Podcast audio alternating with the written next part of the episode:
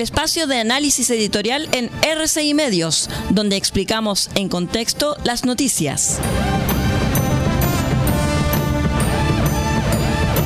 Estos son los tiempos que corren, con la conducción de Aldo Pardo.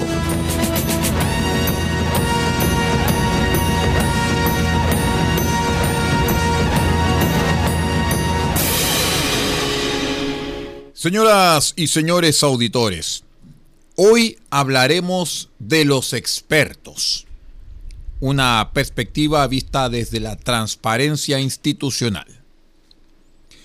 Es clave que la entidad de los expertos tenga intensos estándares de transparencia y rendición de cuentas. No ser electa no le resta esto e incluso podría ser aún más relevante para generar legitimidad con la ciudadanía. Desde el retorno a la democracia, todos los gobiernos han convocado a personas expertas en ciertas áreas para que colaboren en la propuesta de políticas públicas determinadas. Así hemos tenido las recordadas Comisión Marcel y Comisión Bravo en temas de pensiones, la Comisión Angel en materia de integridad y muchas otras en materia de educación. Básicamente, lo que se busca es intentar sacar de la política partidista o contingente la discusión de ciertas temáticas para tener una propuesta más técnica basada en evidencias, estudios, experticia y que luego sea un insumo para las decisiones políticas. Al parecer algo similar se quiere realizar para que ahora sí que sí tengamos una nueva constitución aprobada ampliamente por la ciudadanía. Gran parte de los partidos políticos representados en el Congreso consensuaron que sea una comisión experta con 24 integrantes, 12 mujeres y 12 hombres designados por ambas cámaras para desarrollar un anteproyecto constitucional que luego será debatido por un consejo de 50 representantes electos por la ciudadanía. En caso que haya discrepancia en ciertos temas, se podrá conformar una comisión integrada por representantes de ambas entidades para zanjarlas. Así la fórmula escogida es combinar la experticia técnica con la política. Pero, ¿quiénes son estos famosos expertos? Si miramos la definición de la Real Academia Española de la Lengua, es una persona con práctica o experimentada en algo, o especializada o con grandes conocimientos en una materia. Son personas, por tanto, completamente imparciales y neutras, sin interés personal en estos asuntos y que así nos garantizarán un texto impecable. A pesar que a muchas personas les gustaría escuchar un sí rotundo, esto es imposible.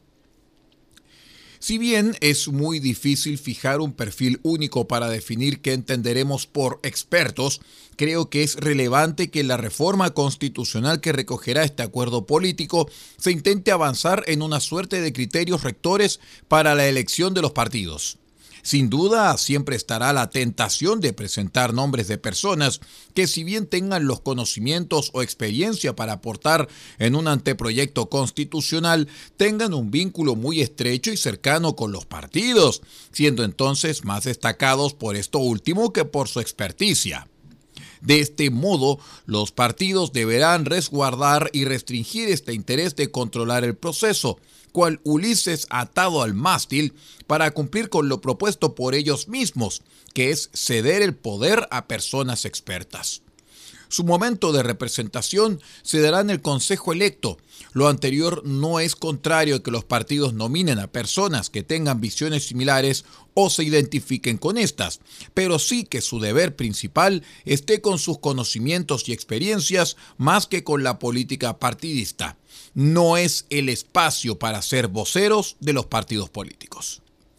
Los expertos no son neutros, como todos tienen opiniones, sesgos e ideologías, pero también tienen su propio interés y afiliación a organizaciones, centros de estudios, ex empleadores, etc.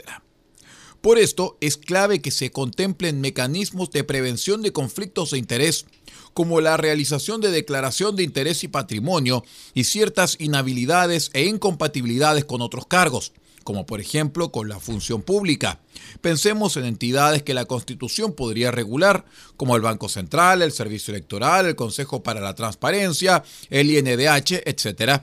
O representantes de importantes grupos de interés, como podrían ser asociaciones de empresas reguladas, que si bien tienen un importante conocimiento, su imparcialidad puede ser cuestionada por representar intereses grupales, sin perjuicio de la relevancia que estas personas deberían poder aportar sus conocimientos durante el proceso.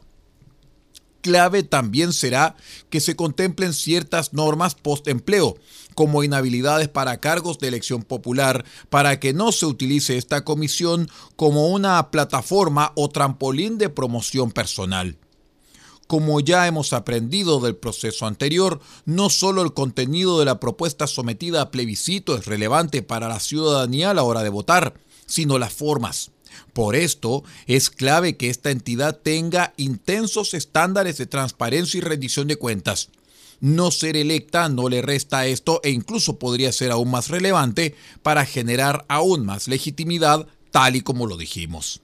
Es clave que podamos entender qué y por qué lo que deciden, cómo desempeñan esta importante función pública, a quienes representan y con quienes se reúnen, quienes influyen en sus decisiones y cómo gastan los recursos públicos. Esto no se trata de un reality show, pero sí de algo tan relevante como una discusión constitucional que sea percibida por la ciudadanía como transparente, con trazabilidad en sus decisiones y no capturada por intereses sectoriales.